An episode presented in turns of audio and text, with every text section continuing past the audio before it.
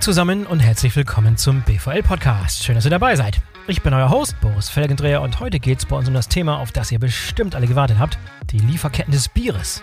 Daniel Küster ist mein Gast. Er leitet das Supply Chain Management bei der Warsteiner Gruppe und hat sich dort sehr ambitionierte Ziele gesetzt, wie man die Lieferketten der Brauereigruppe digitalisieren kann.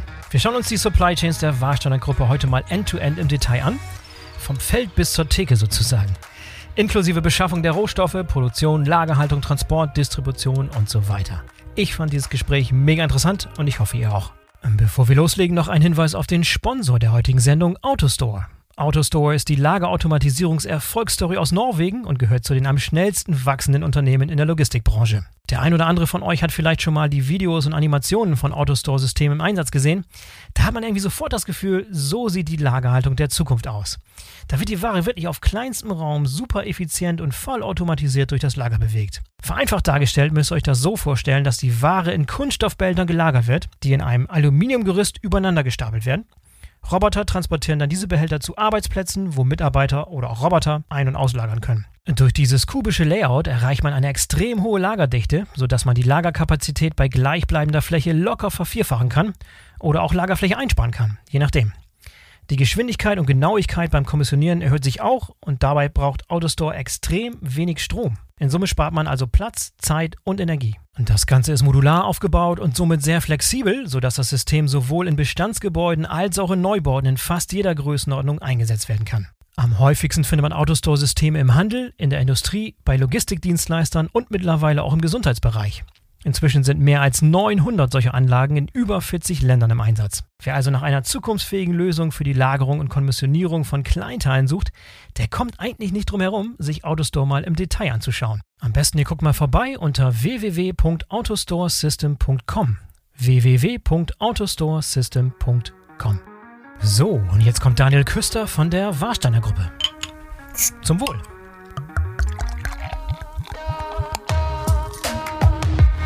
Hallo Daniel, herzlich willkommen zum BVL-Podcast. Schön, dass du dabei bist. Ja, hallo Boris. Vielen Dank für die Einladung. Ja, und schön, dass ich da sein darf. Sehr gerne, sehr gerne. Ich habe es gerade in meiner kleinen Einladung erwähnt, Daniel. Du leitest seit zwei Jahren das Supply Chain Management bei der Warsteiner Gruppe.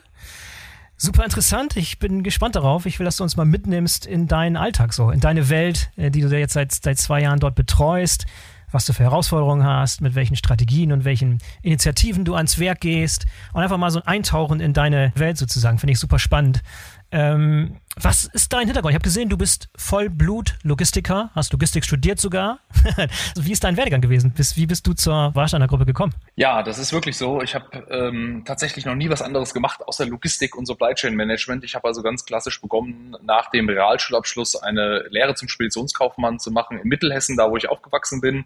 Cool. In der mhm. Spedition mhm. oder beim Transportunternehmer mit äh, 400 äh, LKWs ähm, mhm. Bin dann kurz zur Bundeswehr gegangen, habe dann Abitur gemacht und dann habe ich Logistik auf Diplom studiert und das war wirklich ein Hardcore-Logistikstudiengang an der FH Gießen-Friedberg damals.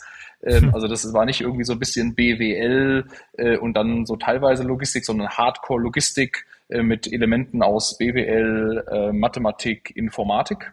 Ähm, ja, und weil das Ganze so schön war, habe ich es dann nochmal studiert, nämlich meinen Master noch in Logistik gemacht.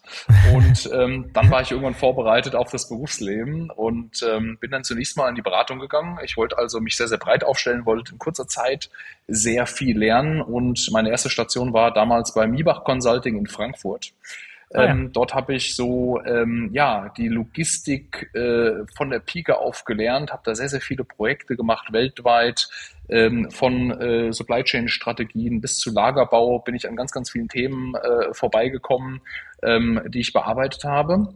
Und nach so sechseinhalb Jahren dachte ich mir, ähm, ich wechsle mal den Job und gehe mal zu DHL Consulting. Das ist also die Inhouse Strategieberatung ähm, der Deutschen Post DHL Group in Bonn. Und dort habe ich nochmal äh, so ein Stück weit Top-Management-Beratung gelernt, wirklich auf, auf sehr, sehr hohem Niveau, äh, sehr viele strategische Projekte durchgeführt. Und nach elf Jahren habe ich dann gesagt, Mensch, ähm, ja, äh, das mit der Beratung ähm, passt jetzt erstmal. Äh, jetzt möchte ich gerne eine Linienfunktion. Und ähm, dann bin ich ja zu Warsteiner gewechselt und da seit mehr als zwei Jahren jetzt verantwortlich für sieben Logistikstandorte in Deutschland, ja, und für das gesamte Supply Chain Management. Ja, mit welcher Vision bist du da eingestiegen? Äh, was, was war so der, der Beweggrund, warum man gerade dich in so einer Rolle wollte? Denn die Rolle, wie ich das verstanden habe, wurde auch neu geschaffen. Also die Supply Chain Management, so die als Funktion war zu dem Zeitpunkt, glaube ich, auch neu, als du einstiegst, richtig? Genau, die Position damals gab es noch nicht. Also damals gab es klassisch äh, die Logistikfunktion und Supply Chain Management, also das große Ganze betrachten, also ein Logistiknetzwerk ähm, gesamtheitlich zu optimieren, äh, transparent zu machen äh, und effizienter zu machen, das gab es vorher noch nicht. Und als ich hier die ersten Gespräche geführt habe, ähm, haben wir uns erstmal so die ganzen Organigramme angeschaut, die ganzen Funktionen, die ganzen Positionen und haben dann diese, diese Position maßgeschneidert sozusagen organisatorisch ähm, gebildet, ähm, nachdem wir mehrere Gespräche dann äh, geführt haben, wie die Position eigentlich geschnitten werden soll, was die Ziele eigentlich auch sein sollen. Und die haben wir dann noch so geschnitten, so dass sie möglichst große Synergiepotenziale und Optimierungspotenziale ähm, dann für mich bietet, die ich dann auch heben sollte. Und die Vision damals war, ähm, als ich hier angetreten bin, 2020, ähm, ja, die digitalisierteste Brau-Supply Chain zu bilden, mit natürlich motivierten Mitarbeitern, die Spaß an ihrer Arbeit haben, mit Partnern, die auf Augenhöhe ähm, mit uns zusammen in dieser Supply Chain fungieren ähm, und äh, dem Kunden möglichst frische, tolle Produkte zur Verfügung zu stellen. Ähm, das war so die Vision, ähm, an der wir äh, die letzten zwei Jahre gearbeitet haben. Ja, mega spannend. Und dann, ich habe gesehen, ich, ich, ich musste erst mal zweimal hingucken, die Warsteiner Gruppe, also die Warsteiner Brauerei, ist 1753 gegründet. Ich, man, man benutzt so häufig und so inflationär den Begriff Traditionsunternehmen, aber hier trifft er mal wirklich zu. Familienunternehmen, neunte Generation, 269 Jahre alt. Wahnsinn, oder? Genau, ja. Wir sind äh, im nächsten Jahr werden wir 270 Jahre alt. Ähm, das muss man sich mal auf der Zunge zergehen lassen. Also wir haben eine sehr, sehr lange Familientradition, werden in der neunten ähm, Generation von Katharina Kramer ähm, geführt. Die zehnte Generation wächst heran sozusagen. Ähm, das ist sehr, sehr schön, in einem Familienunternehmen zu arbeiten, wo man dann auch diese Wärme der Familie spürt. Die Familie wohnt also sehr, sehr nah an der, an der Brauerei. Ähm, mhm. Die Familienmitglieder sieht man sehr, sehr häufig. Ähm, also von daher, das, das ist schon toll, äh, diese äh, Vorteile eines, eines Familienunternehmens dann wirklich täglich ähm, zu spüren. Ja, aber dennoch ist es so, äh, teilweise sind wir noch in der Tradition verfangen. Äh, andererseits äh, sind wir auch der Moderne verpflichtet und gerade dieser Spagat zwischen traditionellen Strukturen und dem Thema Modernisierung, Innovation, Kreativität. Das macht den Job hier so spannend. Also diese zwei Themen in Einklang äh, zueinander zu bringen, äh, die stehen sich offensichtlich konträr, aber wenn man dann mal tiefer reinschaut, äh, nicht ganz so stark äh, äh, gegenüber. Ähm, und die kann man sehr, sehr gut miteinander verzahnen. Und das macht sehr, sehr spannend hier. Ja, ich kann mir vorstellen, dass es eine mega spannende Aufgabe ist. Vor solcher Herausforderungen stehen viele traditionsreiche deutsche Mittelständler, ne? vor diesem Sprung in die Digitalisierung, die so ein bisschen lange, ein bisschen abgewartet haben, ein bisschen zögerliche Haltung, vielleicht auch aus der Tradition heraus, nicht hier auf jeden Zug aufspringen, aber irgendwann wird es da mal wirklich äh, an der Zeit, wirklich äh, neue, neue Zeiten einzuläuten und da bist du wahrscheinlich jetzt da gerade richtig eingestiegen sozusagen. Ja, gib uns doch mal einen Überblick ähm, über die Warsteiner Gruppe 2022. Also jeder kennt die Marke Warsteiner, hat wahrscheinlich schon mal ein Warsteiner Bier getrunken, aber wie sieht die, die Gruppe, die Brauerei heutzutage aus, 2022? Genau, wir sind äh, eine Brauereigruppe und äh, wenn ich über Gruppe spreche, dann, dann äh, umfasst das äh, acht Standorte und mehrere Dachmarken in Deutschland. Also die bekannteste hast du gerade schon erwähnt, das ist Warsteiner, ähm, äh, aber zu unserer Gruppe gehören eben auch noch Herforder, Paderborner, äh, Frankenheim, König Ludwig und äh, wir distribuieren eben auch in Deutschland ähm, verschiedene andere Marken, wie äh, die spanische Marke Estrella Galicia. Also da gehört ein ganzes Portfolio an, an Marken äh, und Produkten dazu, die man so in dem äh, Point of Sale, also im Supermarkt oder auch äh, in Gastronomieobjekten in Deutschland und in 50 Ländern weltweit ähm, als, als Konsument sehen und auch kaufen kann. Äh, von daher, das ist eine, eine, eine große Gruppe bestehend aus ganz, ganz vielen Produkten. Wir äh, sind aufgestellt in, in drei Geschäftsfelder, Handel, Gastro und international. Und man kann so sagen, dass der Handelsbereich so 60 bis 70 Prozent des Volumens aus, ausmacht und Gastro und international teilen sich dann äh, gleichermaßen ähm, die restlichen Prozente. Ähm, so sind wir aufgestellt, acht Standorte in Deutschland ähm, und wir haben dort ein ja, sehr komplexes Produktions-, Abfüll- und Logistiknetzwerk etabliert. Das heißt, diese acht Standorte, die können manchmal Produktion, Abfüll- oder und Logistikstandort sein, also verschiedene Funktionen an verschiedenen ähm, Standorten sozusagen. Und da die auch Intra-Company-Transporte und die Produkte zur richtigen Zeit an den richtigen Standorten zur Verfügung zu stellen, ähm, das ist eben eine weitere spannende Aufgabe im Bereich Supply Chain Management. Ja, und du sagst, es ist eine große Gruppe, aber im Vergleich zu den richtig großen Gruppen seid ihr noch verhältnismäßig klein. Ich glaube, die richtig großen Gruppen hier, so AB InBev müsste die größte sein oder Heineken liegen irgendwie so bei 500 Millionen Hektolitern pro Jahr. Wo liegt ihr? Vielleicht 4, Millionen, also äh, Größenordnung viel, viel kleiner, aber heißt nicht, dass die Herausforderungen nicht trotzdem groß werden. genau, da, also im Vergleich zur AB InBev sind wir deutlich kleiner. Wir, wir machen so pro Jahr so dreieinhalb bis vier Millionen Hektoliter in der gesamten Gruppe ja. mit circa 1100 Mitarbeitern. Das ist ähm, ja klassisch Mittelstand, Familienunternehmen. Ähm, und da bin ich auch sehr froh drum, dass wir auch diese, diese Größe haben und nicht in sehr, sehr großen weltweiten Konzernstrukturen unterwegs sind, sondern übersichtlich, dennoch mit Herausforderungen geprägte äh, äh Geschäftsfelder haben, ähm, und das ist eine gute, eine gute Größe, äh, eine managebare Größe und da bin ich sehr froh drum. Große weltweite Konzernstrukturen hast du ja bei DHL schon gesehen. Die brauchst du ja nicht nochmal. Die hast du ja schon alle kennengelernt, genau. sehr schön. Aber ihr, ihr sagt, ihr produziert auch für den Weltmarkt alles hier in Deutschland, richtig? Oder gibt es auch international Standorte, wo ihr noch produziert? Also es gibt hier und da internationale äh, Standorte, wo Lizenzdistributionen oder äh, Produktionen auch durchgeführt werden äh, in den entsprechenden Märkten. Ähm, das hat verschiedene Gründe. Also nicht alles, äh, was wir hier produzieren, äh, wird in diese 50 Länder äh, distribuiert, sondern da gibt es teilweise auch lokale Produktionen, äh, was da auch deutlich, natürlich auch, äh, wo deutlich auch ein Sinn dahinter ist. Ja, lass uns vielleicht mal ein bisschen exemplarisch so eine Supply Chain mal, mal einmal durchgehen, vom, vielleicht vom Feld bis zur Theke sozusagen, um sich mal so vor Augen zu führen, wie eure Supply Chain end-to-end -End aussieht. Also eure Rohstoffe relativ überschaubar, wenn ich es mal vergleiche mit einem Automobilkonzern äh, zum Beispiel, relativ überschaubar, die Zutaten und die Rohstoffe Erklär uns bitte Hopfen, Malz, Brauwasser, diese Dinge. Nimm uns mal mit auf eine Reise von dem Rohstoff, den du ja beziehen musst. Du, das ist ja Teil deiner Aufgabe, die, die Beschaffung, die gesamte End-to-End-Supply Chain von der Beschaffung in die Produktion und dann in die Distribution, wie so eine gesamte Lieferkette aussieht, vom Feld sozusagen bis zu mir hier nach Hause. ja, also das ist ähm, extrem interessant, die gesamte Supply Chain sich wirklich mal anzugucken. Ähm, und du hast es in der Tat schon eben gesagt, also wir haben gar nicht so viele Rohstoffe. Äh, Im Prinzip sind es vier hauptsächliche Rohstoffe, die in, in, in das klassische Pilz sozusagen eingehen. Ähm, das ist Wasser, also Brauwasser. Ähm, das wird auf unterschiedlichste Art äh, gewonnen. Entweder man hat als Brauerei eine, eine Quelle irgendwo in der Nähe oder man ist an die Stadtwerke angeschlossen. Ähm, also man kriegt irgendwo das Wasser her. Ja. Ähm, Wie ist es bei euch? Ist es besonderes Wasser, besonderes Brauwasser, eine bestimmte Härtegrade? Es gibt ja bestimmte Regionen, die besonders stolz sind auf ihr Brauwasser und ganz was Besonderes. Ist es bei euch auch eine, eine besondere Quelle oder woher bezieht ihr das Wasser? Also in der Gruppe ist es ganz unterschiedlich, wo wir das Wasser her, äh, herbekommen. Jedes Wasser hat unterschiedliche Härtegrade. Da gibt es dann also verschiedene Produktionsprozesse oder Filtrierungsprozesse ähm, äh, noch dazwischen, die das Wasser ein Stück weit äh, geschmeidiger machen, äh, wenn, wenn der Härtegrad sehr hoch ist beispielsweise. Das ist also sehr, sehr unterschiedlich in der, in der Gesamtgruppe. Ähm, aber wir haben ein sehr, sehr gutes Wasser hier beispielsweise in Warstein. Äh, so viel kann ich zumindest sagen.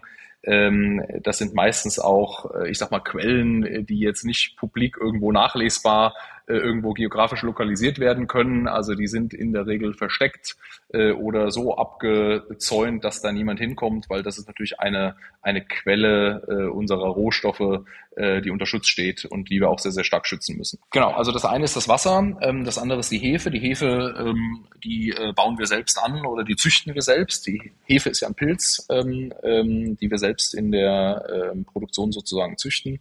Und dann gibt es noch Malz und Hopfen. Malz kriegen wir klassisch von, von Melzereien in Gesamteuropa. Die werden also, also das, äh, das Gerstenmalz wird also hier in speziellen Aufliegern angeliefert äh, von den Melzereien, ähm, die äh, die Gerste von, ich sag mal, äh, Landwirten äh, beziehen. Und Hopfen, ähm, da beziehen wir Hopfenextrakt. Hopfenextrakt, das sieht so aus, äh, simplifiziert gesagt, wie so ein, so ein Farbeimer. Ähm, und wenn du da eine Messerspitze von kostest, äh, dann, dann schmeckst du erstmal eine Woche nichts mehr, weil äh, die Intensität dieses Hopfenextraktes so extrem hoch ist. Mhm. Ähm, und die, diese vier Komponenten sozusagen sind äh, die hauptsächlichen Rohstoffe ähm, in der Inbound Supply Chain, äh, was die Bierproduktion angeht. Daneben kommen natürlich noch Ausstattungsartikel. Also für die Produktion und für die Abfüllung an sich brauchen wir natürlich auch eine Glasflasche oder eine Dose oder ein, ein Fass beispielsweise. Wir brauchen Etiketten, wir brauchen Kronkorken, äh, wir haben Leim, womit wir die Etiketten auf die Flasche anbringen und ähnliches. Äh, teilweise kennst du die Sixpacks, die du an der Tankstelle oder im Supermarkt kaufen kannst. Also auch Kartonagen werden benötigt, Europaletten äh, und weitere Dinge, die wir in der Inbound Supply Chain von unseren Lieferanten beziehen. Und damit lässt sich eigentlich sehr, sehr gut schon ähm, so dieser erste Strang Inbound Supply Chain abdecken wie wir da äh, entsprechend Dinge von welchen Lieferanten beziehen. Zuvor kommt aber ehrlicherweise noch im Supply Chain Management das ganze Thema Forecasting. Das ist auch sehr spannend. Also die klassische Fragestellung, Mensch, wie viel Bier wird denn Deutschland nächste Woche wohl trinken? Und äh, das ist so eine ganz einfache Frage, äh, die ist aber gar nicht so einfach zu beantworten, weil es da ganz viele Korrelationen gibt. Also das Wetter spielt eine Rolle, ähm, möglicherweise Events, die anstehen, aber auch Promotions, äh, die der Handel steuert, von denen wir also gar nichts wissen. Wir wissen also nicht, äh, kommende Woche, übernächste Woche stehen wir in dem, in dem Werbeplättchen, was man so klassisch sonntags in der Zeitung hat, stehen wir da mit diesem Preis von 9,99 Euro, der sehr, sehr maßgeblich bei den Konsumenten für den Kauf oder gegen den Kauf schlussendlich ist, ähm, wenn er höher ist ähm, stehen wir da drin oder ist es der Wettbewerb oder stehen wir da so, so, zu zweit sozusagen drin und welche Korrelation haben wir denn da oder welche, welchen Impact auf den Absatz haben wir da, wenn der Wettbewerber A mit uns da steht? Ja. Ähm, das ist sehr, sehr schwierig zu forecasten, aber das äh, machen wir. Ähm, das, da haben wir uns auch schon deutlich über die letzten zwei, zweieinhalb Jahre ähm, verbessert über Data Science. Ähm, und den Forecast, der steht so an erster Stelle. Dann kommt der gesamte Materialeinkauf. Ähm, und dann bilden wir im Rahmen der Produktionsplanung machbare Pläne. Da haben wir einerseits die Produktionsplanung, aber auch das Thema Sales and Operations Planning, also die Abstimmung mit unseren Vertriebs- und Marketingorganisationen, wie viel Hektoliter wir die kommenden Wochen produzieren und abfüllen wollen. Mhm. Und ähm, so ein Brau- und Abfüllprozess, der dauert so in der Regel drei bis sechs Wochen. Das sollte man also gar nicht glauben, dass das so lange dauert, aber es sind drei mhm. bis sechs Wochen, weil da ganz, ganz viele einzelne Prozessschritte, vor allem in der Produktion, äh, eine Rolle spielen. Also verschiedene Lagerstufen, verschiedene Braustufen, äh, die dort zum Tragen kommen. Und ähm, wenn das Bier dann äh, entsprechend im Tank vorhanden ist und abgefüllt werden kann, bis zu diesem Zeitpunkt, das ist so, dann fängt die Frozen Period sozusagen in der Produktionsplanung an. Bis zu diesem Zeitpunkt können wir uns noch überlegen, machen wir aus dem Bier, was da jetzt in dem Tank liegt, machen wir da äh, ein Flaschenbier draus oder ein Dosenbier oder füllen wir es in ein Fass ab oder wird daraus ein Sixpack? Ähm, also bis dahin können wir diese Entscheidung noch treffen, welches Produkt denn daraus wird aus diesem, aus diesem Liquid sozusagen. Mhm. Haltet ihr denn viel Rohstoffe vor dort in der Produktion? Äh, glücklicherweise, was du gerade beschrieben hast, wenn ich an die Hefe denke oder wenn ich ans Wasser denke und auch an die Hopfen- und Malzextrakte, Extrakte relativ lange lagerbar oder auch im Haltbarkeitsdatum muss man relativ schnell verwenden? Und wie muss das gelagert werden? Wie darf ich das vorstellen? Ist es viel Lagerhaltung da? Also ähm, Hefe und, und Wasser können wir fast sagen, dass, dass, dass das unerschöpflich ist sozusagen, weil eigener Anbau oder beziehungsweise eigene äh, äh, Möglichkeit, äh, Wasser zu generieren, äh, vorhanden ist. Bei Malz, Malz haben wir so aufgrund der, der Lagerfähigkeit und der Lagermöglichkeit, also Malz wird in Silos gelagert, ähm, haben wir so ein bis vier Wochen ähm, im Grunde in den Brauereien vorhanden ähm, weil mehr Malzsilos äh, haben wir nicht, äh, beziehungsweise macht auch wenig Sinn, da Malzsilos aufzubauen. Ähm, die Melzereien sind da eigentlich ganz gut, äh, äh, ich sag mal, lieferfähig, was das angeht. Und äh, Hopfen, Hopfen ähm, haben wir teilweise mehrere Monate bis sogar Jahre äh, auf Lager, ähm, denn wir geben ja unseren Kunden auch ein Qualitätsversprechen imaginär ab. Also wir wollen, dass unser Bier, unsere Biere, unsere Produkte möglichst lange eine, eine gleichbleibende Qualität haben. Und das erzielst du dadurch, dass du äh, natürlich auch aus einer gewissen Hopfenernte, die ein gewisses Ergebnis, eine gewisse Güte und eine gewisse Qualität pro Jahr auch erzeugt, dass du diese dann einkaufst und äh, vielleicht auch äh, über mehrere Monate oder sogar Jahre äh, vorhältst, sodass der Endverbraucher ein gleichbleibend gutes Ergebnis über einen langen Zeitraum hat. Und das ist der Grund, warum wir Hopfenextrakt äh, ein Stück weit länger äh, lagern als vielleicht die anderen Rohstoffe. Ja, und das macht euch entsprechend auch unabhängiger von irgendwelchen Ernteausfällen zum Beispiel. Ich kann mir vorstellen, dass so ein Rohstoff wie Hopfen vielleicht sehr, sehr anfällig ist für Trockenzeiten oder irgendwelche Dürren und dass meine Ernte komplett in die Hose gehen kann ein ganzes Jahr und dann seid ihr entsprechend abgesichert, wenn ihr größere Mengen von diesem Extrakt eingekauft habt, oder? Genau, das ist äh, genau der Fall, ähm, vor allem beim Hopfen, ähm, ähm, so wir uns nicht nur, ich sag mal, planerisch, kostenmäßig, qualitativ absichern wollen, sondern natürlich auch gegen das Ausfallrisiko schützen wollen. Exakt. Wir haben ein bisschen weiter gedacht jetzt äh, in Bezug auf die kommenden Jahre, wenn es wirklich in Richtung Klimawandel geht und wir mehr von solchen großen Wetterkatastrophen, große Dürren, auch vielleicht große Regenkatastrophen, Überschwemmungen haben. Ist das ein Rohstoff, der die Bauchweh bereitet, der irgendwann mal in, in der Zukunft aufgrund des Klimawandels zum Problem werden könnte? Oder bist du da relativ entspannt? Also wir schauen uns generell vor allem im strategischen Einkauf äh, in meinem Bereich äh, alle Rohstoffe an, äh, nicht nur Hopfen, sondern natürlich auch Malz.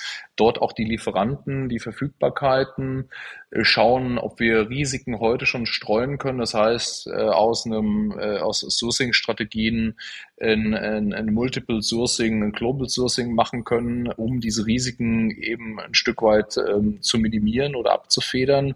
Äh, aber das gilt nicht nur für Rohstoffe, äh, sondern es gilt äh, aktuell vor allem für alle in der Inbound Supply Chain vorhandenen Rohhilfs- und Betriebsstoffe, äh, ob das Reinigungsmittel sind, ob das Leim ist, Salzsäure, äh, auch der Energiezukauf aktuell stellt uns vor große ja, Herausforderungen, Aluminium, Holzpaletten. Und wir können mit Glücklichkeit sagen, ähm, ich sehe das bei anderen Kollegen in der FMCG-Branche, die teilweise Werke stilllegen mussten dieses Jahr schon, ähm, weil sie keine, ich sag mal, Rohstoffe bekommen haben auf den Märkten oder die keine Displays bauen konnten, weil sie keine äh, Holzpaletten hatten ähm, weil dort die Lieferanten eben äh, nichts mehr zur Verfügung stellen konnten. Und diese ganzen Themen hatten wir Gott sei Dank nicht. Das heißt, der Einkauf und die Materialbedarfsplaner äh, im Einklang mit dem Supply Chain Management äh, machen da sehr, sehr gute Arbeit, sodass wir hier gar keine Lieferausfälle hatten. Ja, Stichwort Energie ist auch nochmal ein sehr, sehr wichtiges. Ist der Produktionsprozess des Brauens des Biers besonders energieintensiv? Was fällt für Energie an? Gas, Strom? Was sind die, die größten Kostenblöcke bei der Energiebeschaffung? Ja, also das kann ich ganz klar bejahen. Also die Produktion ähm, ist sehr, sehr energieintensiv, weil wir mit sehr, sehr großen Maschinen äh, teilweise Wärme erzeugen, aber auch Kälte erzeugen. Ähm, und das Bier natürlich auch in den Rohrleitungen transportiert werden muss und äh, Strom, Gas, und ähm, äh, Öl, das sind so die, die drei Haupttreiber, die wir in den, in den Braustandorten äh, ja, einkaufen. Und wie wir alle wissen, haben sich ja die Preise in den letzten Monaten signifikant erhöht. Also äh, sind sehr, sehr stark angestiegen. Und wenn du eine sehr fixkostenlastige, energiereiche ähm, Produktion hast, dann schlägt das natürlich voll durch in den, in den Kosten. Und wenn du mal an so einer Brauereistätte vorbeifährst, dann, dann siehst du schon alleine die ganzen rauchenden Türme. Äh, und das ist schon ein gutes Indiz dafür, ähm, dass wir sehr, sehr viel Energie verbrauchen. Okay, zurück zur, zu, zu unserer Lieferkette, wo wir waren. Ich glaube, wir waren in der, in der Produktion. Wir waren wo stehen geblieben? Genau, wir haben ja ein Stück weit über die Inbound Supply Chain gesprochen. Wie kommen die Rohstoffe eigentlich in die Brauerei? Wir haben über die Produktionsplanung, das Forecasting gesprochen. Also die Anlagen werden dann schlussendlich von der Produktionsplanung beplant. Das heißt, die Hektoliter aus dem Sales and Operations Planning äh, Prozess gehen dann in die entsprechenden Anlagenbeplanung, Kapazitätsplanung über. Äh, also ein, Team in meinem Bereich plant entsprechend die Anlagen, die Mitarbeiter. Äh, wir haben in den, in den Brauereien äh, mehrere Abfülllinien, die unterschiedliche, ich sag mal, Liefergrade und Leistungsfähigkeiten vorweisen und unterschiedliche Verpackungen und Gebindearten abfüllen können. Und auf diesen Anlagen ähm, wird dann eine, eine Planung durchgeführt und die Produktion und die Abfüllung äh, führen dann analog zu unseren Plänen die entsprechenden Prozesse aus, sodass dann auch die entsprechenden Mengen hinten, hinter der Abfülllinie sozusagen in der Logistik rauskommen. Und dann kommt die physische Logistik zum Einsatz. Das heißt, die Gabelstaplerfahrer in der physischen Logistik nehmen dann diese abgefüllten ähm, Paletten von den Abfülllinien ab und bringen sie in das Lager. Und im Lager ist es klassischerweise so, das ist, äh, ich sag mal, vor Licht und Wärme ein Stück weit geschützt, denn äh, nichts ist schlimmer, als Bier irgendwie warm und äh, in der Sonne zu lagern.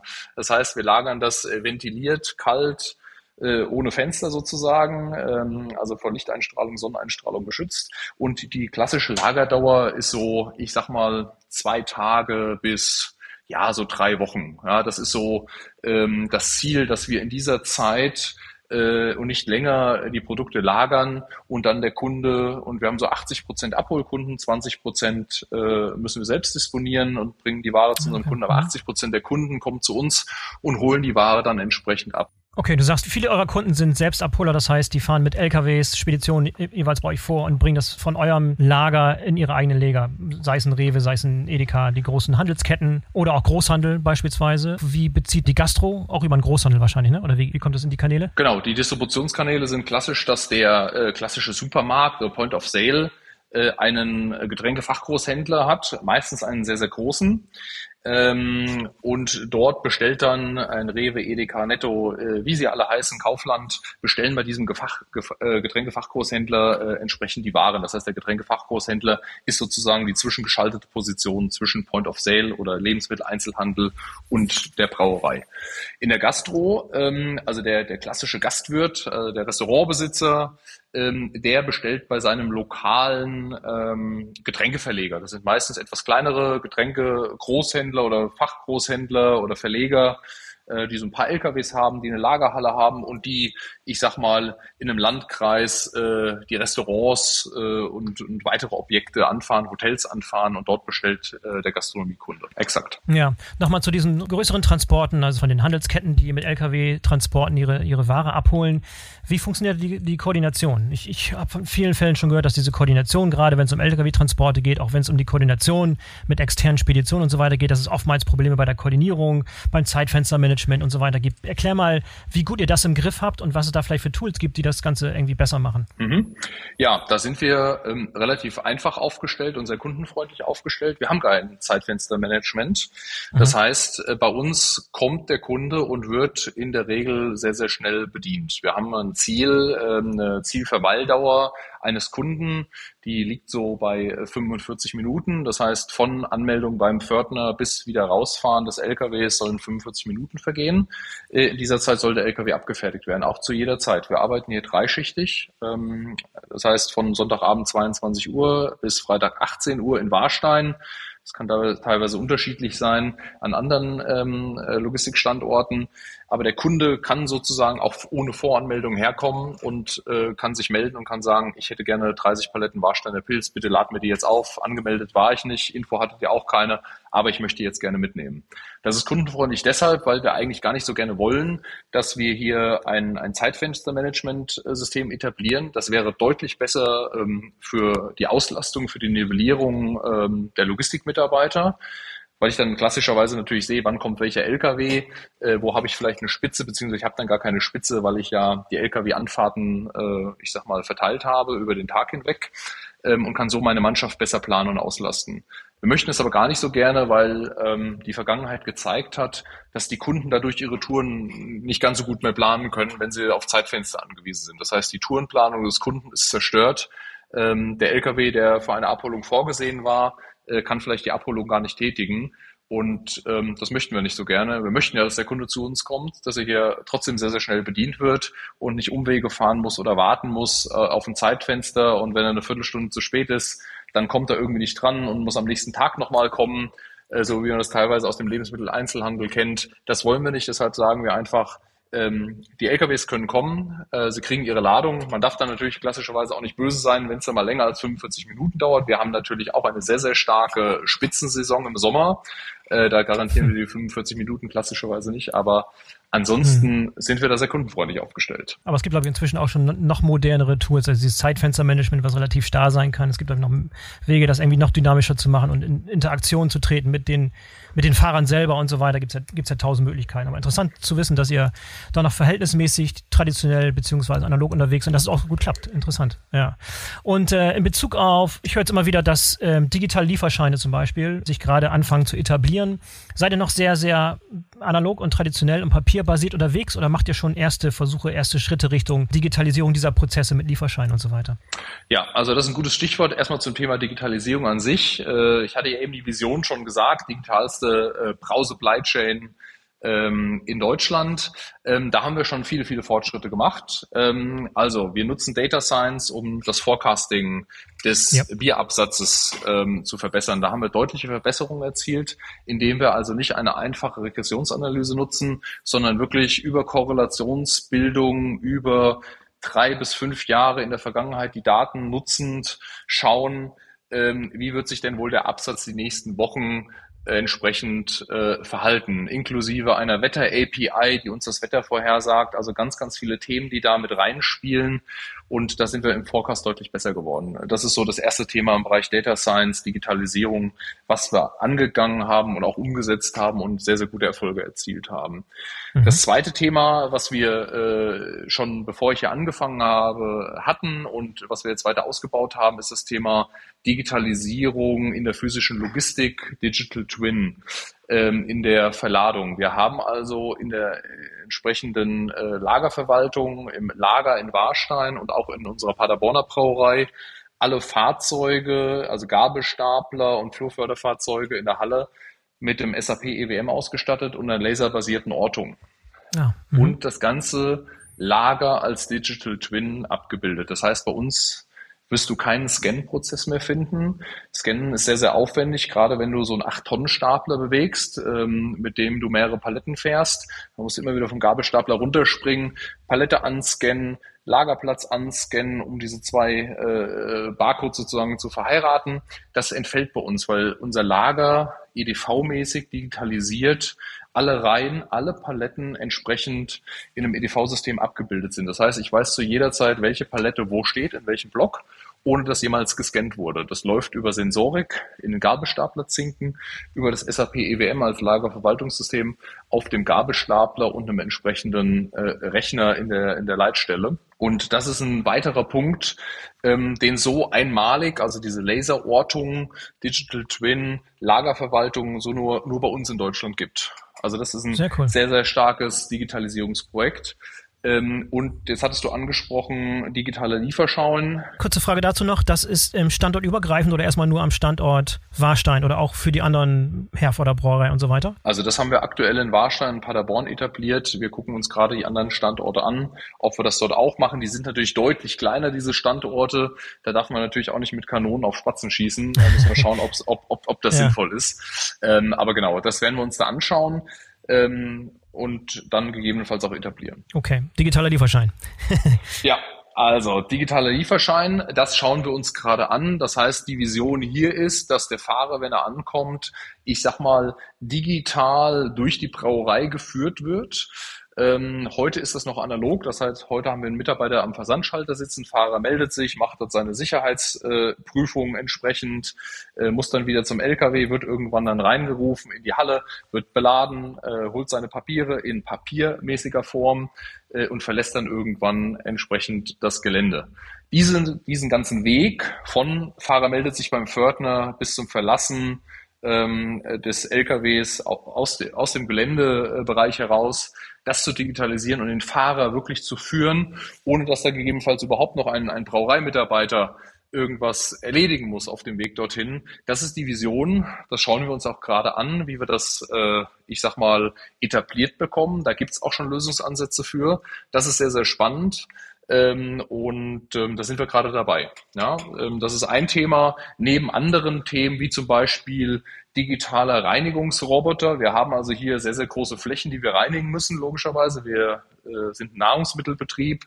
Ähm, wir wollen saubere Produkte, die von, äh, äh, ich sag mal, entsprechend von, von Sauberkeit gekennzeichnet sind. Und da legen wir sehr großen Wert drauf. Und da gibt es äh, Mitarbeiter, die, äh, ich sag mal, mit einem Reinigungsfahrzeug über die Halle fahren und dort entsprechend reinigen, kalt äh, reinigen, nass reinigen, äh, aber auch den Staub aufsaugen sozusagen, der dort gegebenenfalls entsteht. Und da testen wir beispielsweise gerade Reinigungsroboter, die ohne Bemannung ähm, durch die Hallen fahren. Weil ich möchte gerne eins, also ich möchte natürlich die Mitarbeiter nicht den ganzen Tag Reinigungsroboter, äh, Reinigungsfahrzeug fahren lassen, ähm, äh, und äh, den ganzen Tag Reise ziehen, weil das macht dem Mitarbeiter keinen Spaß, macht uns keinen Spaß, sondern ich würde gerne den Mitarbeiter irgendwo gewinnbringend einsetzen, wo er seine Stärken auch ausspielen kann. Das kann er eben nicht auf der Reinigungsmaschine im Zweifel. Sodass wir das gerne digitalisieren wollen und den Mitarbeiter dann Sinnstiften irgendwo anders einsetzen. Gibt es sonst weitere Möglichkeiten im Lager selber zu automatisieren? Wenn ich es mir richtig verstehe, ist es viel Handarbeit, aber viel, viel Flurförderfahrzeuge, viel Gabelstapler. Aber in Bezug auf völlig automatisierte Systeme und selbstfahrende Transportroboter, gibt es da noch Pläne oder ist es für euch erstmal kein Thema? Also in der Verladung erstmal nicht, denn ähm, äh, schneller als mit einem Achtfach-Stapler, äh, ich sag mal vier Hub zu heben, Mhm. Ähm, da kommt kein Roboter hinterher. Das geht also sehr, sehr schnell. Wir haben sehr große Stapler, ähm, wo du, äh, ich sag mal, innerhalb von 10, 15 Minuten die Verladung beendet hast, ähm, wenn du effizient bist. Von daher gibt's da keine effizientere, schnellere Möglichkeit, um den Kunden äh, in, innerhalb der äh, zu erzielenden Verweilzeit auf dem LKW äh, abzufertigen. Was aber durchaus vorstellbar ist, ist, sind fahrerlose Transportsysteme. Wir haben fahrerlose Transportsysteme in unserer Paderborner Brauerei im Einsatz ähm, womit wir Leergutflüsse sozusagen abdecken. Das sind also Flüsse von der einen Hallenecke in die andere über mehrere hundert Meter, die immer ähm, ja, sehr konstant und sehr gleich sind. Dann nutzen wir AGVs.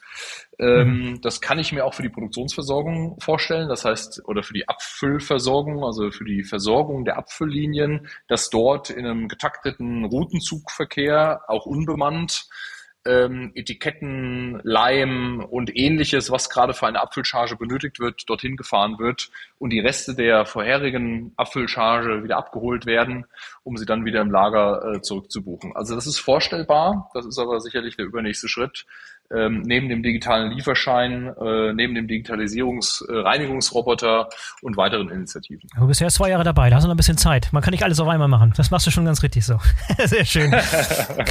Jetzt haben wir sehr, sehr viel gesprochen über, über Lkw-Transport. Das klingt ein bisschen so, als wenn ihr irgendwie 100% eurer Transporte mit dem Lkw abwickelt, was aber nicht der Fall ist, denn ich habe gelesen, es ging durch die Presse, dass ihr einen sehr, sehr großen Push macht, Transporte von Lkw auf die Schiene zu verlegen. Ihr habt sogar einen eigenen Terminal, also ihr habt einen eigenen Gleisanschluss, was schon mal ideale Voraussetzungen sind. Erklär uns ein bisschen so die Tradition, woher das kommt, eure Affinität zur Schiene und wie ihr das heute schon nutzt und wie viel noch Richtung Schiene verlagert werden kann in der Zukunft. Das Thema Eisenbahnverkehr beschäftigt uns schon seit 2005. 2005 ähm, hat man hier auf dem äh, Brauereigelände in Warstein ein Containerterminal gebaut und eine Gleisanlage mit sechs parallelen Gleisen, äh, weil unser damaliger Inhaber Albert Kramer gesagt hat, und das war auch vollkommen äh, sinnstiftend und richtig, Bier ist schwer, Bier ist äh, volumenmäßig, äh, lastet das sehr, sehr stark den LKW aus und ich muss es über weite Strecken transportieren. Ähm, und äh, es ist ökologisch überhaupt nicht nachhaltig. Und er hat sich damals dazu entschlossen, dieses Containerterminal zu bauen, die Gleisanlage zu bauen und das Ganze hier zu etablieren. Und aus Warstein heraus, also wir befinden uns hier auf einem kleinen äh, Fleckchen im, im Sauerland sozusagen, hier eine privatwirtschaftliche Logistikinfrastruktur oder Eisenbahnverkehrsinfrastruktur aufzubauen. Ähm, hm um Züge sozusagen äh, nach Hamburg zunächst mal in Seehafen zu schicken, aber dann auch nach München, denn äh, rund um München haben wir ja vier Brauereistandorte, also für Intra-Company-Transporte zu nutzen. Ähm, und dann weiter über den Brenner nach Italien zu schicken, weil Italien ja eines äh, unserer größten Auslandsmärkte äh, ist. Ähm, und das war eine, eine, sehr, sehr gute Idee. Das hat man dann über die letzten 15 Jahre ähm, stetig gemacht im, im Kontext der, der Brauerei, der Warsteiner Brauerei. Und als ich vor zwei Jahren hierher äh, gekommen bin, habe ich mir das ein Stück weit angeschaut und habe gesagt, okay, da geht, glaube ich, noch viel mehr. Also Ökologie, Nachhaltigkeit, das ist ein super aktuelles Thema, äh, was weiterhin en vogue sein wird. Die Gesellschaft verlangt danach, der Gesetzgeber, die Regierung verlangt danach. Es passt super gut zum Unternehmen, denn wir stellen ein Naturprodukt her. Ähm, das heißt, Ökologie passt da sowieso dazu und die Logistik sollte ja schon philosophisch zu den Produkten ein Stück weit passen. Ähm, und dann haben wir das Ganze, das wurde vor meiner Zeit auch schon gemacht, ein Stück weit äh, auch an, an, an Dritte, äh, die Kapazitäten sozusagen an Dritte verkauft. Das heißt, man hat ja auch Trittverkehre sozusagen auf die, auf die Eisenbahn gebracht. Also den äh, Naturplattenhändler, der aus Italien, sage ich mal, seine Marmorplatten äh, hier in der Region dann bezieht, den hatte man schon auf der Eisenbahn. Ähm, aber als ich mir das anschaute, sagte ich, okay, Mensch, also wir können mit der Warsteiner Brauerei Visitenkarte jetzt kein Drittkundengeschäft so optimal generieren. Und dann haben wir ähm, vor einem Jahr eine, eine Tochterunternehmung gegründet, die Box Intermodal Logistics, ähm, unter deren Flagge wir sozusagen jetzt diese Logistikdienstleistung, diese Eisenbahnverkehrsleistung und noch vieles weitere anbieten. Diese Transporte fing schon vor diesem Box Intermodal Logistics an. Das heißt, da waren schon ein paar Kunden. Ihr habt euer Bier Richtung Italien gefahren und auf der Rückfahrt habt ihr Naturplatten von einem Händler aus Italien mitgebracht, der das bis nach Warstein gebracht hat und dann von da weiter distribuiert hat sozusagen. Genau, wir haben das im, im, im, ja, im kleinen Bereich schon gemacht aber wie gesagt, immer unter der, unter dem äh, Deckmantel sozusagen, oder Deckmantel ist das falsche Wort, unter der Flagge der Warsteiner Brauerei. Und ja. ähm, wie gesagt, das Potenzial ist so groß, ähm, denn äh, L-Kapazitäten, Lkw-Kapazitäten sind sehr, sehr knapp. Äh, du hast einen sehr, sehr starken Fahrermangel in Deutschland und in Gesamteuropa, der noch stärker werden wird in Zukunft. Ökolo ökologische Nachhaltigkeit äh, wird stärker wachsen. Also diese drei, allein diese drei Faktoren sprechen schon dafür, äh, die Eisenbahn für lange Strecken entsprechend zu nutzen. Und äh, darauf aufbauend, auf diesen einzelnen Kunden, die man schon hatte, darauf aufbauend haben wir jetzt dieses Tochterunternehmen gegründet und gehen jetzt ähm, sehr professionalisiert und kommerzialisiert mit entsprechenden Konzepten, Services, einer Dienstleistungspalette, äh, einer sauberen Kalkulation, einem, einem sauberen Portfolio an, an, an Leistungen an den Markt und äh, präsentieren das Unternehmen, also die, Box Intermodal Logistics als Tochterunternehmen der Warsteiner Brauerei, ähm, sehr, sehr stark in den Medien, in den Zeitungen, auf Events und kriegen dann einen enormen Zuspruch, ähm, so dass wir da schon eine ganze Menge an Neukunden akquiriert haben, die hier aus der Gegend, also aus dem Sauerland, ich sag mal Umkreis 80 bis 100 Kilometer, entweder mit uns nach Hamburg fahren, um dort irgendwie Kunden zu bedienen, oder nach München oder nach Italien. Ähm, wir gucken mhm. uns auch immer wieder weitere Strecken an, ähm, aber auch gegenläufig bringen wir sehr, sehr viele Waren von Italien, von München und von dem Seehafen Hamburg hier in die Gegend, also Importgüter sozusagen. Und ähm, wenn du dann sinnvolle Rundläufe bilden kannst mit dem Eisenbahnverkehr, ähm, dann macht das äh, uns sehr, sehr, sehr viel Spaß, denn dann ist das wirtschaftlich sinnvoll für uns und auch für den Kunden. Und wir sind da deutlich unter den Lkw-Kosten im Vergleich ähm, für die gleiche Strecke. Also von daher macht das auf jeden Fall Sinn. Das Potenzial ist enorm groß. Ich glaube, der Schlüssel ist in der Auslastung, ne? dass du wirklich beide Wege äh, ideal bedienst, dass sowohl auf dem Weg nach Hamburg als auch auf dem Rückweg nach Hamburg beziehungsweise Italien und so weiter jeweils, jeweils Auslastung herrscht. Das wäre der Idealzustand. Ja, genau. Also der, der Eisenbahnverkehr lohnt sich klassischerweise nur. Ähm, da gibt's also ganz ganz harte Business-Case-Linien, wo du sagst, nur dann lohnt sich der Eisenbahnverkehr. Wir fahren hier also mit 1500 Tonnen, 550 Metern, also im Ganzzugbereich fahren wir hier raus. Ähm, wir fahren auch im Einzelwagenverkehr ähm, nach Berlin im Übrigen als weitere Destination. Aber mit diesem Ganzzug, der muss im Rundlauf, den kaufen wir im Rundlauf ein. Das heißt, der muss im Rundlauf auch ausgelastet sein. Nur dann wird das wirtschaftlich. Und der Vorlauf im Container-Trucking und der Nachlauf im Container-Trucking, das sollte so die 150 Kilometer Grenze im Optimalfall nicht überschreiten, denn dann wird es irgendwann wieder wirtschaftlicher mit dem LKW die Gesamtdistanz ohne Containerumschläge, ohne Umschlag von Bahn auf LKW äh, entsprechend durchzuführen. Ähm, was häufig nicht beachtet wird, was ein erheblicher Vorteil ist, ist, dass wir im kombinierten Verkehr innerhalb dieser 150 Kilometer Marke rund um das Depot, sozusagen, wo der Zug abfährt oder ankommt, wir mit 44 Tonnen unterwegs sind. Das heißt, wir dürfen vier Tonnen mehr laden ähm, als der LKW. So, und das ist eine zehnprozentige Zuladung. Das heißt, du hast einen zehnprozentigen Kosteneffekt allein schon durch die Zuladung plus eine, eine Kostensenkung durch den äh, Verkehrsträger Eisenbahn ähm, sodass das Ganze in der Regel sehr, sehr wirtschaftlich ist. Aber jetzt mal die Kunden, die im unmittelbaren Umkreis von Warstein sind, wie viele Unternehmen sind das? Ist das ein Cluster von wirklich viel großen Industrieunternehmen, die da in Frage kommen? Oder wie darf ich mir die Region überhaupt vorstellen? Ist da genug äh, Industrie, die da in Frage kommt? Also das Sauerland ist klassischerweise geprägt von sehr, sehr vielen Familienunternehmen. Wir sind eins davon, aber von sehr, sehr vielen Hidden Champions vor allem, die man so gar nicht äh, äh vielleicht kennt oder die einem so geografisch gar nicht dem, dem Sauerland zuzuordnen wären sozusagen. Also wir haben hier Unternehmen äh, in, in, in Lippstadt, die Firma Heller beispielsweise, die mhm. Automobilzulieferungen betreibt oder die Firma ISM, die äh, Distributor für Sicherheitsschuhe äh, sind äh, für verschiedene Marken. Es gibt aber auch die Firma Mennekes, die sind weltweit bekannt für ihre entsprechenden äh, äh, Steckdosen. Ja. Äh, Falke, Falke Socken ist ein Begriff, Miele in Gütersloh äh, ja, Begriff. Und ja. also rundum, es gibt ganz, ganz viele Unternehmen, äh, die man dieser geografischen Region gar nicht zuordnen würde, die aber hier ansässig sind, die teilweise Weltruf haben. Und ich habe jetzt nur nur ein paar genannt.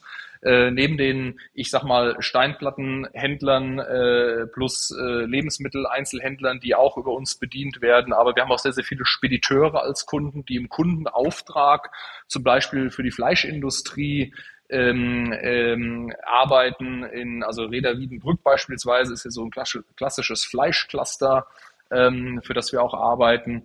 Also von daher, die äh, Region hier ist sehr, sehr wirtschaftlich attraktiv und äh, finanzstark und du hast hier sehr, sehr viel Import-Export-Ströme, sodass die Eisenbahn an sich und dieses Terminal, dieser Logistik-Hotspot Warstein deutlich an Attraktivität äh, gewonnen hat und sehr, sehr gut genutzt wird aktuell. Wie funktioniert der Umschlag da selber an diesem Terminal? Stelle ich mir ein bisschen aufwendig und komplex vor, Umschlag für solche diversen Güter zu machen. Müssen da entsprechende Neuerungen, Veränderungen herbeigeführt werden, bevor das überhaupt möglich ist? Ich meine, momentan seid ihr spezialisiert darauf, eure eigenen Produkte auf die Güterzüge zu verfrachten und loszuschicken. Wie sieht es aus, wenn dann ganze Palette von verschiedenen Gütern da unterwegs sind? Ja, das ist eine, eine gute Frage. Wir haben also einen Portalkran hier auf dem, auf dem Gelände. Klassisch, wie du es aus dem Hafenumschlag kennst, äh, also ein Portalkran, der von oben sozusagen mit so einem Greifarm den Container äh, quasi äh, packt, hochzieht äh, einmal zum Zug fährt und dann auf dem Waggon sozusagen absetzt. Ähm, und das können wir mit allen möglichen Containerarten durchführen, dieses, diesen Containerumschlag, das heißt ein 20 Fuß, 40, 43, 45 Fuß. Äh, und dann spielt der Container die Containerart, ob das High Cube oder ein Frigo-Container oder ein Open-Site-Container ähm, oder ähnliches ist, spielt dann gar keine Rolle mehr. Also der Containerkran kann sozusagen alles umschlagen, was containerisiert ist und sogar auch Auflieger. Das heißt, äh, wenn Auflieger umgeschlagen werden sollen, da brauchst du einen sogenannten Taschenwagen, ähm, äh, der den Auflieger dann aufnimmt. Ähm, aber auch das kann der Containerkran. Äh, also von daher, wir sind da äh, optimal und flexibel aufgestellt, alles, was containerisiert ist oder was ein Auflieger ist, hier umzuschlagen. Mhm. Wie viele Züge gehen momentan so im Monat da über die Strecke? Was habt ihr momentan da für eine Frequenz? Ja, also pro Woche, ähm, das ist vielleicht ein bisschen einfacher äh, zu sagen, wir fahren einmal in der Woche aktuell nach München und weiter nach Verona. Wir fahren zwei bis vier Mal, das kommt so ein bisschen auf die Saisonalität an, nach Hamburg ähm, pro Woche. Und wir haben eine Abfahrt mit dem Einzelwagenverkehr ähm, nach Berlin. Ja, das heißt, wir haben also so drei bis fünf Abfahrten, kann man sagen, ähm, pro Woche hier aus dem Terminal raus und halt logischerweise auch wieder zurückkommt äh, aus den entsprechenden Empfangsdestinationen wieder rein. Und da kooperiert ihr mit entsprechend mit, mit lokaler Bahngesellschaft und auch mit der DB Cargo oder wer sind da eure Partner? Also wir nutzen für die Hauptläufe nach Hamburg und nach München äh, die Westfälische Landeseisenbahn. Das ist also ein sehr, sehr starker Partner, den wir hier aus der Region nutzen. Äh, wir sind da auch der, der, äh, ja, der größte Kunde äh, der Westfälischen Landeseisenbahn, Partner schon seit 15 Jahren, äh, super Partner partnerschaftliches Verhältnis, äh, ein tolles Personal äh, mit äh, modernen Lokomotiven, was uns da zur Verfügung gestellt wird, die dann eben auch direkt durchfahren. Das heißt, wir haben einen kurzen Umschlag von Warstein über Lippstadt und dann geht es weiter nach Hamburg und nach München.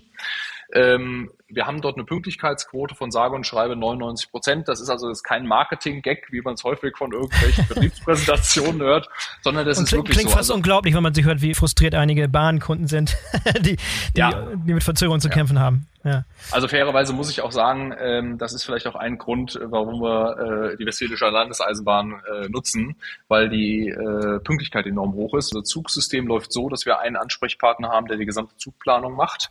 Und unser Bier ist ja auch auf dem Zug. Das heißt, wir sehen zu, dass der Zug pünktlich ist. Automatisch sind die Drittkunden sozusagen, unsere Kunden, unsere Spediteure und die Kunden, die ich gerade so beschrieben habe, natürlich auch auf dem Zug drauf, auch pünktlich. Dieses ein Prozent, äh, was da uns fehlt, um die 100 Prozent zu erreichen, das ist mal ein Baum im Winter, der über Schnee, durch Schneefall oder ähnliches mal auf irgendeinem Gleis liegt, äh, auf dem Weg nach Hamburg ähm, wo ein Zug einen Umweg fahren muss oder da nicht durchkommt. Aber das sind absolute Ausnahmesituationen. Also das ist die Westfälische Landeseisenbahn. Wir fahren mit Kombiverkehr beziehungsweise Locomotion von München weiter über den Brenner nach Verona äh, Locomotion bzw. Kombiverkehr, das ist auch das einzige Unternehmen, was das sehr, sehr gut kann, muss ich sagen. Deshalb haben wir diesen Partner ausgewählt. Das sind alles sehr zuverlässige Partner, die natürlich auch einen gewissen Preisanspruch haben, aber hier zählt einfach die Qualität. Ich möchte pünktlich sein, nicht nur mit dem Bier, sondern eben vor allem mit meinen Drittkunden.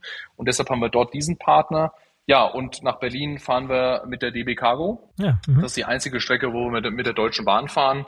Ähm, da gibt es ehrlicherweise auch keine andere Möglichkeit, im Einzelwagenverkehr nach Berlin zu kommen. Ähm, da bietet die DB Cargo ein, ein Full-Service-Pack an sozusagen. Also ich buche da von Warstein bis zum Endkunden inklusive Container-Trucking einen Preis entsprechend und die DB Cargo führt das dann entsprechend durch. Mit etwas längeren Laufzeiten als die eben genannten, ähm, aber das ist eben klassisch der Einzelwagenverkehr in Deutschland. Da werden verschiedene Wagen mal abgekoppelt ähm, und auch wieder zusammengehängt. Also der Prozess ist ein ganz anderer als im Ganzzugverkehr, sodass hier und da auch mal äh, zu Verzögerungen kommen kann. Wenn du ein bisschen in die Zukunft blickst, wo soll es mit Box Intermodal Logistics in der Zukunft hingehen? Was für Ambitionen habt ihr euch da gesetzt? Wird das ein großer Geschäftsbereich von euch werden? Wird es eher klein bleiben? Wird es eher dazu genutzt werden, bestehende Kapazitäten auszulassen? Oder soll es wirklich als zweites Standbein sozusagen, als einen wirklichen ein Wirtschaftszweig, ein Wirtschaftsbereich von euch aufgebaut werden? Also ich, ich, äh, ich gehe davon aus, dass, dass Box Intermodal Logistics äh, nicht größer wird als, als die Brauerei und äh, der, der Bierverkauf an sich in unserer Gruppe. Das wird nicht passieren.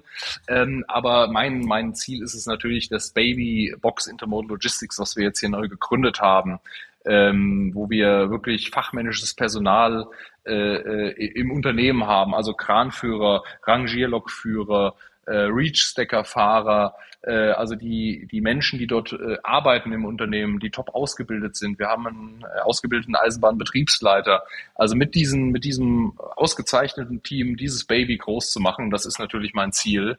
Das heißt, von diesen drei bis fünf Abfahrten die Woche dahin zu kommen, dass wir vielleicht jeden Tag eine Abfahrt haben, dass wir neue Destinationen auflegen, vielleicht in die ARA-Häfen, vielleicht in, in andere Länder, wenn das Volumen äh, zunimmt äh, im Bereich des Bierabsatzes und des Drittgeschäftes, wenn wir da also sinnvolle Mengen bilden können, die es uns erlauben, mit dem Zug noch weitere Distanzen zu fahren. Ähm, ich kann mir aber auch sehr gut vorstellen, dass wir Logistikdienstleistungen ähm, bei der Box Intermodal Logistics äh, in geringem Umfang ähm, anbieten, die komplementär zu dem Serviceportfolio im Eisenbahnverkehr äh, sind. Ähm, also da, da habe ich eine große Spielwiese, äh, wo ich mich austoben kann und ja, wie gesagt, das, das Ziel ist es, dieses Baby äh, in naher Zukunft groß zu machen. Ja, du sagst es gerade, du hast ja Intermodal, hast du in, im Namen schon drin. Das heißt, es kann nicht nur die, die, die Zugtransporte sein. Das heißt, bei, bei Anschlussverkehr im Lkw-Bereich, da arbeitet ihr momentan mit Speditionen zusammen, die das dann von da aus einen richtigen Door-to-Door-Service dann anbieten? Genau, wir arbeiten also im Container-Trucking ähm, vorzugsweise mit der Firma EKB zusammen. Das ist der größte Container-Trucker in Europa Mhm. Ähm, ein extrem äh, zuverlässiger Partner auch, äh, der für uns die meisten Container-Trucking-Transporte durchführt. Das heißt immer von dem entsprechenden Container-Terminal äh, den Vorlauf oder Nachlauf durchführt. Ähm, da nutzen wir ähm, diesen Partner, äh, auch ein sehr langes, eine sehr lange Partnerschaft äh, mit dem Unternehmen, die wir pflegen, äh, eine hohe Zuverlässigkeit, ein tolles Equipment, was uns da zur Verfügung gestellt wird. Äh, also von daher sind wir qualitativ und partnerschaftlich wirklich extrem gut aufgestellt, muss ich sagen, in einer sehr zuverlässigen ähm, Art und Weise, genau. Sehr spannend. Und wenn du jetzt nochmal wieder zurückspringst zu deiner Rolle bei, bei, bei Warstein, du hast ja diese Doppelrolle, sowohl Chef dieser Box Intermodal Logistics als auch Supply Chain Leiter von der Warsteiner Gruppe. Was sind so weitere große Digitalisierungsprojekte, die bei dir anstehen? So große, große Dinge, große Projekte, die du vorgenommen hast in den nächsten Jahren? Ja, wir haben einerseits ähm, ein großes Projekt, äh, was wir gerade auch schon durchführen und weiterführen werden. Das ist das Thema Operational Excellence in der Logistik, also in der physischen Logistik. Das heißt, wir gucken uns alle Logistikprozesse an äh, in, der, in der physischen Abwicklung, das heißt an den Logistikstandorten ähm, äh, entsprechend an und versuchen diese entsprechend in eine, eine Maßnahmenliste zu überführen, zu priorisieren und dann entsprechend zu optimieren. Das heißt, Effizienzgewinne daraus äh, zu ziehen, aber auch Digitalisierungsinitiativen aus dieser Operational Excellence Initiative abzuleiten. Ähm, das ist äh, eines der größten Projekte. Ähm, das andere Thema äh, haben wir gerade schon besprochen, also das Thema Eisenbahn groß zu machen, ökologische Nachhaltigkeit auf die Fahne zu schreiben, auch zu schauen, wie kann ich noch nachhaltiger im Gesamtsystem werden. Ähm, also das Thema Lithium-Ionen-Stapler haben wir teilweise schon etabliert. Äh, Elektrorangierloks nutzen wir. Wir nutzen äh, teilweise AGVs und schauen uns Robotics-Themen an äh, digitale Lieferschein, digitale Abwicklung, ähm, entsprechend in der, in der, äh, im Versand schauen wir uns an, aber auch das Thema Forecasting werden wir noch weiter treiben, denn es gibt ja nicht nur ein Forecasting im Bereich Fertigwaren, äh, sondern auch das Thema Leergut-Rücklaufprognose und da ein Forecasting zu erstellen, ist auch enorm wichtig. Also das Thema Leergutmanagement, Zentralisierung des Leergutmanagements über die gesamte Gruppe einmal zu etablieren und das zu untermauern und zu flankieren mit einer datengetriebenen äh, mit einer datengetriebenen äh, Leergut-Rücklaufanalyse. Ähm, das sind so die großen Themen, wo ich glaube, ähm, dass wir da noch äh, deutlich besser werden können und äh, wo der eine oder andere Euro vielleicht auch noch versteckt ist, ähm, dass wir den dann auch noch heben können. Ja, ja. Deine Vision zur digitalisierten Brauerei-Supply Chain Deutschland zu werden, äh, was hattest du da für ein Ziel gesetzt? Wann soll das über die Bühne gegangen sein? Wann hast du das Ziel erreicht? 2025 oder was war deine, dein eingepeilter Zeithorizont? Also ich glaube, dass du klassisch für so eine, für eine äh, es kommt immer, es ist immer ein bisschen so die Frage, wo kommst du eigentlich her und äh, was ist das Ziel?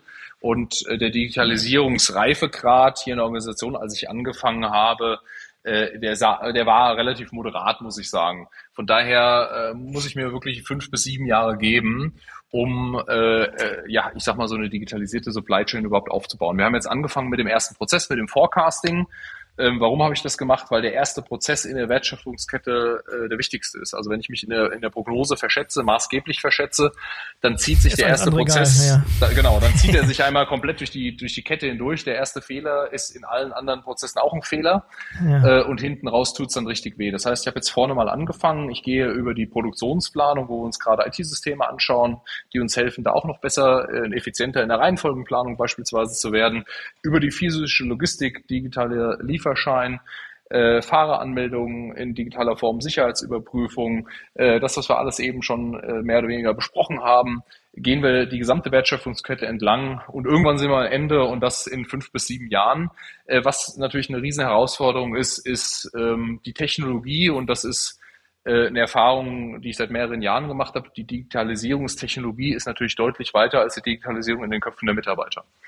Das heißt, ich muss da erstmal äh, ein Cultural äh, äh, Mindset Change sozusagen hinbekommen, also eine Änderung der, der, des Mindsets, des Denkens, des Handelns, der philosophischen Überzeugung ähm, bei den Mitarbeitern. Und das dauert teilweise natürlich auch entsprechend lange. Die, die Technologie ist da, die Lösungen sind da, das hast du eben selbst gesagt. Es gibt da Möglichkeiten und Lösungen. Ähm, nur man darf natürlich eins nicht vergessen, ich äh, führe hier eine große Organisationseinheit und die Menschen dabei nicht zu verlieren, sondern eher im Gegenteil, davon zu überzeugen, dass das tolle Technologien sind, die einem helfen, die Spaß machen können, die einhergehen können mit der, mit der äh, analogen Arbeit des Menschen und die unterstützend wirken können, äh, ohne die Mitarbeiter da auf dem Weg zu verlieren. Das ist natürlich mein primärer Auftrag und wenn wir dabei noch alle Spaß dran haben, äh, dann ist es umso schöner. Daniel, das war ein hervorragendes Schlusswort. Vielen, vielen Dank für das tolle Gespräch. Wir haben viel, viel gelernt. Also das war wirklich eine, ein tolles Gespräch. Wir haben einen wirklich tollen Einblick bekommen in eure End-to-End-Supply Chain, die Herausforderungen. Bin super beeindruckt von dem, was du in den kleinen zwei Jahren, die du da bist, schon, schon geschafft hast und was du dir für ambitionierte Ziele gesetzt hast. Bin sehr, sehr gespannt, wie das Ganze dann fruchtet. Wir werden nicht fünf bis sieben Jahre warten, uns wieder zu sprechen. Das heißt, wir werden regelmäßig mit dir mal ein Check-in machen, zu gucken, wie weit du gekommen bist. Aber vielen Dank, dass du heute erstmal dabei warst, Daniel. Boris, ich danke dir. Hat mir sehr viel Spaß gemacht. Vielen, vielen Dank dafür und für deine Zeit. Bis zum nächsten Mal. Mach's gut. Ciao. So, das war der BVL-Podcast mit Daniel Küster von der Warsteiner Gruppe. Schön, dass ihr dabei wart. Denkt dran, in fünf Wochen ist schon der Deutsche Logistikkongress in Berlin. Wenn ihr euch noch nicht angemeldet habt, dann solltet ihr das unbedingt tun unter www.bvl.de. Ich hoffe, wir sehen uns dort. In diesem Sinne, bis zum nächsten Mal, euer Boris Felgendreher.